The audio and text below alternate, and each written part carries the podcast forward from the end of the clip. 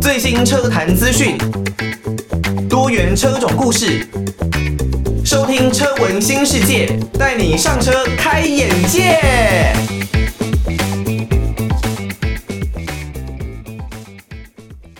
晚上的一点过十分，欢迎大家收听车闻新世界，带你上车开眼界。我是艾格。车闻新世界呢，是一档以各式各样的交通工具为讨论主题的一个节目哦。那制作人呢，就是我主持人艾格啦。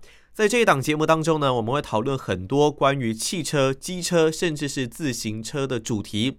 只要跟车有关的，那都会在我们的讨论范围里面啦。当然呢，在节目的初期哦，我们主要会是以四轮的汽车为主，但是在接下来呢，我们可能也会讨论一些不一样大家喜欢的机车啦、挡车啦、越野机车。那在脚踏车的部分呢，可能也会讨论关于公路车啊、越野单车等的一些讯息哦，就请大家拭目以待啦。那跟大家说一声不好意思哦，这几天呢，因为艾格的身体状况比较欠佳，所以呢，鼻音会比较重一点点，那就还请大家多多包涵啦。也提醒各位的听众朋友呢，新年即将要到了，接下来呢，准备迎接我们的农历过年。从台湾时间在这个礼拜五，我们呢就要开始迎接过年了，真的是相当的期待而且兴奋啦。那就还是祝福大家新的一年呢都能够虎年行大运，虎虎生风。然后呢，最重要的就是身体健康，万事如意啦。我们都希望哦，疫情不要再继续的来搅局了。那如果呢，你对我们车文新世界有任何的建议，都欢迎可以寄信到台北北门邮政一千七百号信箱，台北北门邮政一千七百号信箱，或是 email 到 l i l i 三二九 at m s 四五点 h i n e t 点 n e t l i l i 三二九 at m s 四五点 h i n e t 点 n e t 就可以呢，把大家的建议都回馈给艾格知道哦。那不管呢，是你对节目的建议，还是呢，你跟自己的爱车有哪一些的大小故事，都欢迎可以告诉艾格知道哦。好，那我们这一集的节目呢，要准备继续的来跟大家讨论的，就是值得推荐给大家的露营越野车款有哪一些。前面的两集节目呢，我们已经有推荐一些车款给大家了。在这一集的节目，我们准备往一些比较高价的车款来迈进哦。当然，上一集的尾声，我们介绍了 Land Rover 的 Defender，这也算是非常高价的车款啦。那在这一集呢，我们会继续的带来其他的车型给听众朋友哦。在上一期的节目呢，我们讲到了 Land Rover 的 Defender 啊，它目前呢在台湾当然有柴油跟汽油的形式，那有一一零的长轴版，还有九零的短轴版。当然，在短轴汽油这个规格呢，是突破了六百万的价格。完全呢就是要让大家去越野啊，享受驾驶乐趣使用的。那我昨天刚好回家之后呢，在网络上又有看到台湾的这个谢腾辉爱大淘一篇的文章，他抒发了一篇的贴文，就是呢他自己啊去想要下单购买 Land Rover 的车子。他说啊一时兴起呢去看了台湾只有一百零一台 Defender D 二四零 SE 的中古车。说实在呢，配备不错啦，不过织布皮革组成的座椅让他有一点没有办法接受。后来呢，不小心手滑下定了二三年式哦，预定年终到港的 D 二五零 SE，即便配备价格一年比一年烂，他也算了，含泪加选到三百多万。今天呢，要再加选顶级奢华的内装套件，竟然说不给选哦，他就说了，真的是萌生退役啊，反正都是等。反正一一零的行李箱呢，对他的需求来说也太小了，不如转等未来可能的一三零。那他也说啊，英国豪华车装人造皮内装，这像话吗？怪不得另外一个车评啊，罗哥哦，气得呢不想要车了哦。下面有网友留言说啊，这个 Defender 这个一一零的部分呢，可能在行李箱空间方面。还是会稍微比较小一点点哦，大多呢可能都还是作为主要的野外越野的一个用途，还有它的整个英国车的质感，应该算是他们比较好的一个卖点啦。其实以 Land Rover 来说，从以前到现在哦，比较大的问题就是在台湾的一个后勤保养跟维修的部分，加上这个车子啊，我们会开玩笑的说英国车嘛，那基本上的妥善率你就不太能够把它要求到什么样的水准。所以这个车在刚出来的时候呢，相较于一些玩 Toyota 的越野车啊，玩福特的越野车，玩吉普的越野车车主，就会认为它的整个耐用度还有耐操性，可能并不会到这么理想的一个状态。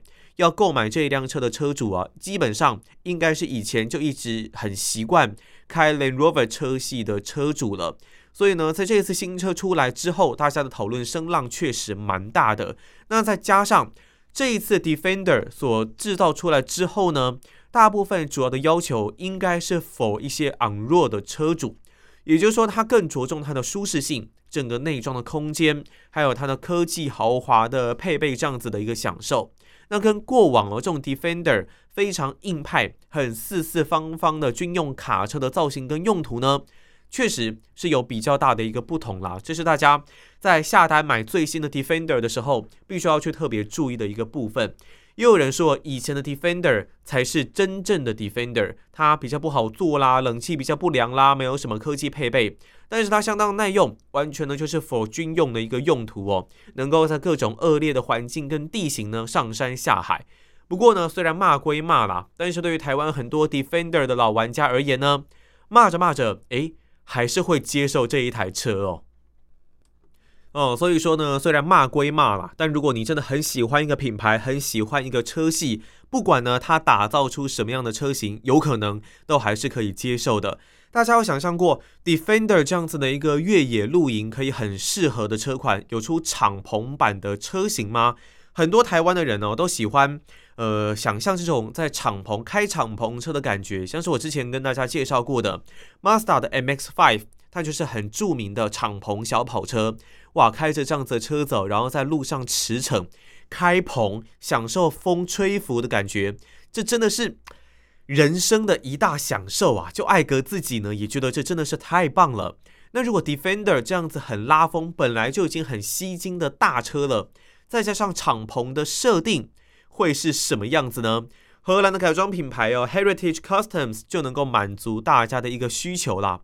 过去呢，在零零七生死交战当中啊，复刻出一辆黑魂定番的车款。那这一次呢，他们再度脑洞大开哦，推出了有五种配色的 Land Rover Defender 敞篷的版本 Valiance，每一个颜色就只有一部而已啊，这可以说是相当的珍贵。我认为在台湾。可能看不太到吧？那五种的颜色呢？分别是有哪一些的颜色呢？有法国蔚蓝海岸为灵感的海洋蓝，搭配了亮黑的饰条、驼色的顶棚，还有白边的轮圈。哦，这个海洋蓝再搭黑色饰条嘛，驼色的顶棚跟白边的轮圈。好，大家心里有没有一些画面了？另外呢，还有比较复古的灰绿色。搭配卡其色的顶棚哦，想象一下哦，复古的灰绿色，再搭配卡其色的顶棚。另外呢，还有哑光红哦，就是比较暗淡的红色啦。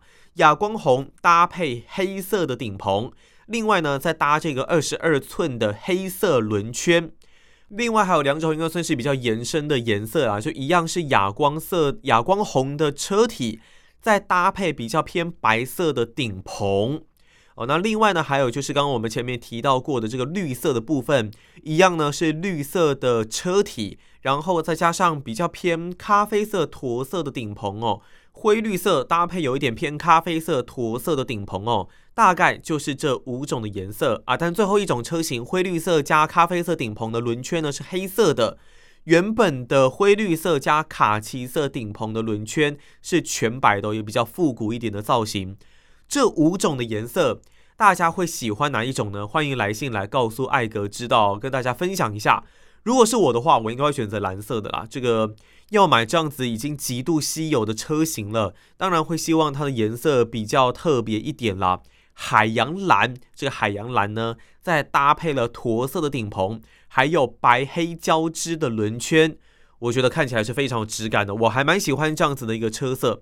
因为我自己前一台车啊，之前有以前有开过这个宝马 M 二三五 i 嘛，那我觉得它就是蛮漂亮的海岸蓝这样子的一个颜色，所以对于这样子颜色呢，我算是还蛮没有抗拒力的。但是 Defender 这一次设计出来的这个颜色，它算是亮蓝色，比较偏亮的海洋蓝哦。当然，我们目前也只是看到图片啦，实际的车色呢可能会再有一些的出入。那当然呢，这样子的一个车型啊，而且全世界只有五辆，我认为呢价格绝对是不便宜的。首先，先看到它的动力方面就已经有升级了。目前呢，有可能搭载的是五点零升 V 八的引擎啊，那这样子的动力呢，绝对是相当可怕的。当然，在台湾的这一边，其实呃九零短轴版呢又推出了 V 八八缸的 Carpathian Edition 这个版本，六百五十万，然后五百二十五匹的一个动力啊。那当然啦，比较少人会买到这样子的一个车型哦。相对的，它其实也就是比较稀有一些啦。那在敞篷版的部分呢，Valiance。预计明年上市哦，欧洲起价是十三万八千五百欧元，折合新台币哦，大概是四百三十六万啦。但是我们也都了解啊，进到台湾的车子呢，绝对不可能是你在国外的售价换算成台币那么简单而已，你还要加入很多的运费，然后税金。尤其台湾为了保护本土汽车的政策，虽然我都觉得这是一个很瞎的政策啦，你本土产品已经不优了。还要继续保护，我不懂是在保护什么意思啦。那所以进到台湾的这些进口车呢，都是相当的昂贵，非常的贵哦，几乎是要翻倍。如果真的几乎是要翻倍哦，那这一台敞篷的 Defender 进来，我觉得有可能就是要达到七八百万这样子的一个水准了。尤其它的引擎呢，又是特别经过重新设计的。五升跟台湾原本的这个短轴版的 V 八是类似的一个架构哦，那都一样来到五千 CC 啊，整个动力方面呢，应该是会有更强化的一个表现。当然很期待这台车会出现在台湾啦，但是就这整个售价来说，可能真的是要超级有钱人才有办法玩得起这样子的一个玩具喽。好，我刚刚听到的呢是迷幻乐团的 Dream。那如果呢你是透过 Podcast 来收听我们节目的听众朋友，可能没有办法听到这首歌，没有关系啊，大家可以上网去稍微搜寻一下啦。迷幻乐团的 Dream，我觉得呢在这个时间点听起来是觉得非常的舒服的一首歌哦。那在讲了这么多 Defender 的一个事情呢，我们都还没有开始我们这一期节目应该要的一个主题，那就是呢，我们要继续的来推荐给大家好用的越野露营车款啦。在前面的节目呢，我们不管是皮卡，还是像 Jimny 这样小型的车子。或者呢，是像是呃小货车啦这样子的车型箱型车，我们都有推荐给大家。那在接下来我们要迈入更高价车款的一个部分了，也没有说多高价啦。这一台车应该已经是我们所推荐的名单里面最高价的车子哦。只要你有想到越野，有想到这样子野外的环境，军用卡车的一个用途，就绝对不会忘记宾士的 G Car 嘛。在我们之前的节目呢，也花了大概一两集的一个时间介绍给大家 G Car 这一辆车。那在台湾呢，甚至也有引进上千万这样子特别的改装版本的 G Car。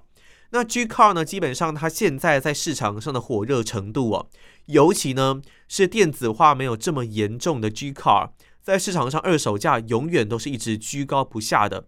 十几年的车哦，在场上还是可以卖到两三百万这样的价格，真的是非常的厉害哦。只要开了这辆车啊，基本上你就一定不会没有面子。那它以非常强大的引擎动力呢，还有非常坚固的车身，都在在宣告它的这种威武的身段呢。那当然了，这整个坚固的车身呢，搭配它的一些用料，扎实的用料，这结合起来呢，就是比较差的油耗啦。但是我相信。呃，会开这种车的车主应该都不太会去在意油耗的这一件事情哦。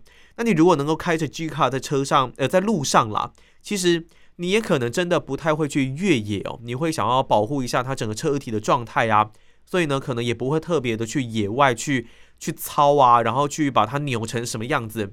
但是呢，它在路上就是可以给你带给你非常安心的一种感觉哦。整个车身刚性非常的好，那车身车子呢也是非常的耐用，强度是很高的。在整个底盘呢，不要忘记它还是一辆纯正的越野车哦。所以呢，这种梯形钢架的底盘呢，是非常的坚固耐用的。只要你在悬吊稍微做一些些的改善，也许你就能够在越野地区畅行无阻。那你就算呢是原厂的配置哦，你都能够兼顾你在越野跟家庭之间的感受。虽然呢，有人说觉得它的悬吊好像有点太跳啦，或者是有其他不同的感受。但是这一些都是因人而异啦。以台湾这一边的 G Car 的贩售来说呢，基本上总代理这边大概就是有三种的版本。首先呢是柴油版的 G 三五零 D，大概要五百八十八万起。那再来呢，开始是汽油的 G 五百跟 AMG 的 G 六三，G 五百呢是要大概六百八十五万起哦。那 G 六三这一边呢，则是八百九十万起。柴油的 G Car 呢，CC 数比较小，大概可以压到三千 CC 啊。那性能呢是有两百八十六匹的马力，以及惊人的六十一点二公斤米的扭力。当然，因为是柴油的关系啊，所以整个省油效率也比较好啦。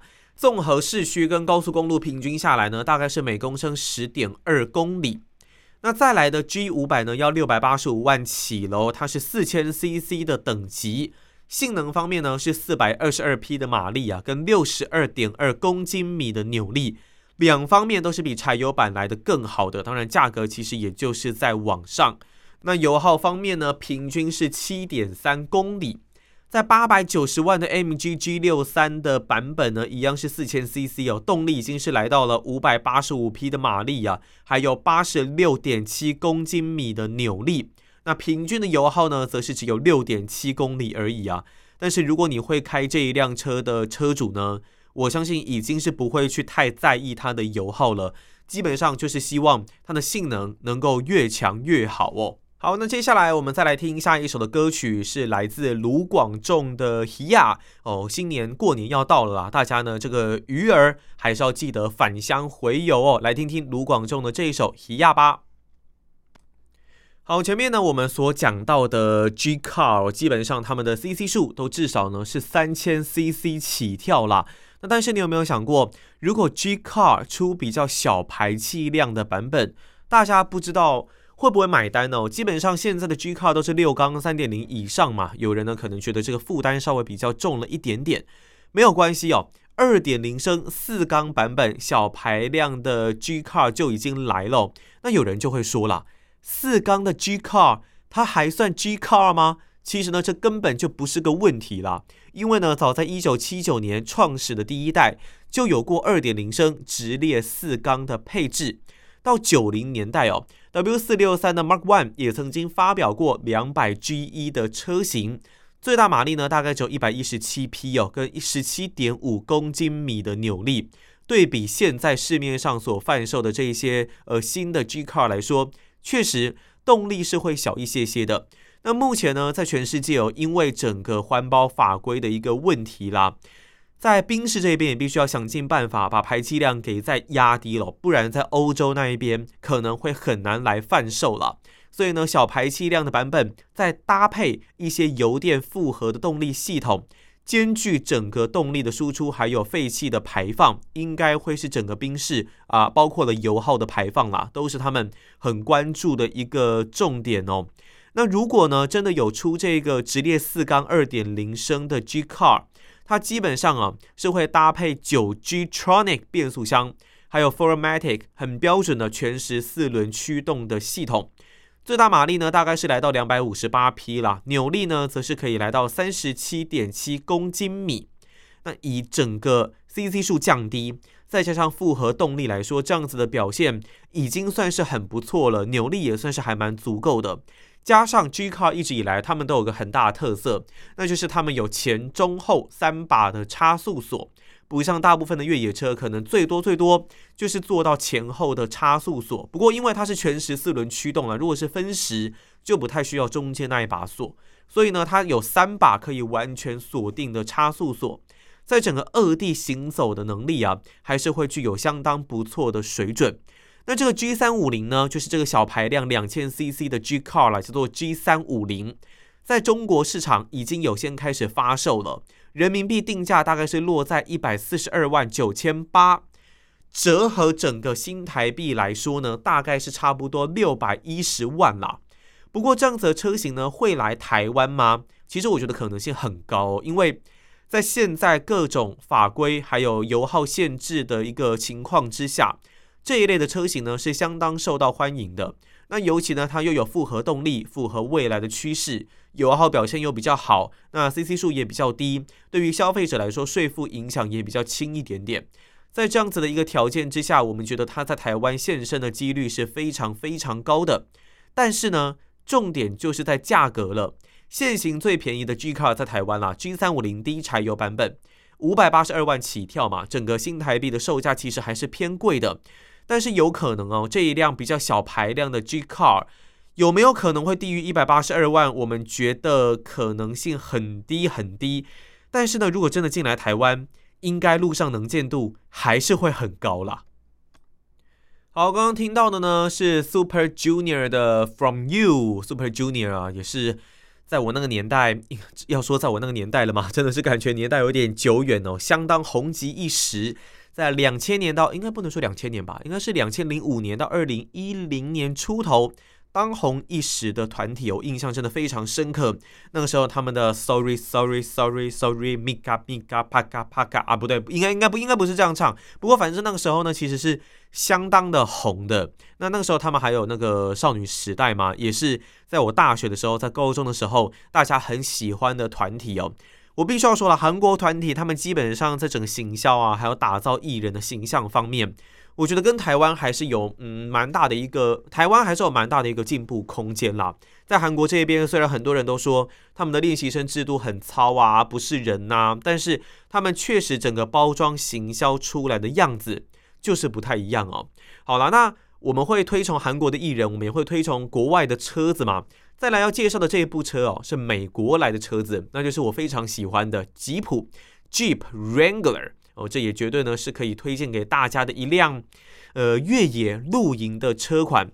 你在整个车系呢，在吉普里面呢，可能有分成撒哈拉，然后另外呢还有 Mojave，还有很高等级的越野等级的 Rubicon 这样子的等级。我们所说的越野哦，比方说像是撒哈拉或是 Mojave 或是 Rubicon，他们可能适用的地形会不一样。那有的比较偏公路啦，那有的比较偏沙漠。那像 Rubicon，它可能呢就比较偏岩石、硬派、河床这样子的一个越野形象的设定。这一类的车型呢，基本上你都可以找到四门跟两门的车型，长轴跟短轴版。当然，在货卡方面，角斗士英文呢是叫做 Gladiator，那它呢也是这个 Jeep 的货卡版本啊，有一点想要来像以前的 Toyota 的陆巡来挑战的意味。那各种车型你基本上都算是找得到的。虽然呢，目前台湾并没有正式的代理商，但是市面上呢，早就有各式各样的贸易商在贩售引进哦。那在新北非常有名的，像大顺吉普，就是我很常去的一间店啦。他们在贩售吉普车这一方面呢，是相当的专业的。加上啊，吉普车其实它的外形哦，是相当的粗犷有力啊。那整个肌肉线条也是非常的明显。重点是这一类美式风格的车子呢，它在整个车门还有顶棚，你是可以拆下来的哦，变成有一点镂空式的驾车。你会觉得你就是开着一辆有钢骨的车子承载在底盘上面，然后在路上驰骋，这是令人非常心旷神怡的哦，有一点像是开着敞篷车这样子的感觉。所以呢，我自己也很梦想，希望啊能够有一台蓝鸽哦，Jeep Wrangler Rubicon。当然呢，以 Rubicon 来说呢，它其实有3.6升自然进气引擎的版本，但另外也有符合税金条件的2.0升涡轮增压引擎的版本。以我个人来说啦，我之前两种都开过，我还是比较喜欢3.6升自然进气引擎的版本，因为它的输出哦，我觉得还是比较线性，然后更让我有一种可以拉高转的感觉啦。那你如果虽然说在越野的时候用不到高转啦，但是你这种。比较线性的输出，我觉得在越野的时候还是比较好去掌控，跟有更棒的一个表现的。那 Rubicon 蛮大的一个特色，就是它的整个车头造型可以让它的进入角是来得非常的大。当然，相对的，你在稍加改装之后，就可以塞进啊更大的一些轮胎哦。原厂胎大概是来到三十二寸多，快要应该说三十三寸的三十三寸的轮胎。那你如果要直接塞进三十五胎也没有问题，三十五寸的也没有问题，而且不用做举升哦。如果你要再往上到三七四零，那可能您的底盘结构就必须要做一些改变了。我们说啊，改装这一回事呢，就是一条不归路了。你如果动了一个部分，可能其他的部分就要再做一些重新的调整。例如，你塞进了更大的轮胎，你底盘的扭腿，你底盘的一些架构、举升要不要做调整？相信都是一定要的。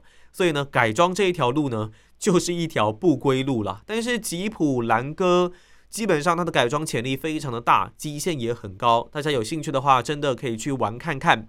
以我这一边在去年二零二一年收到的报价。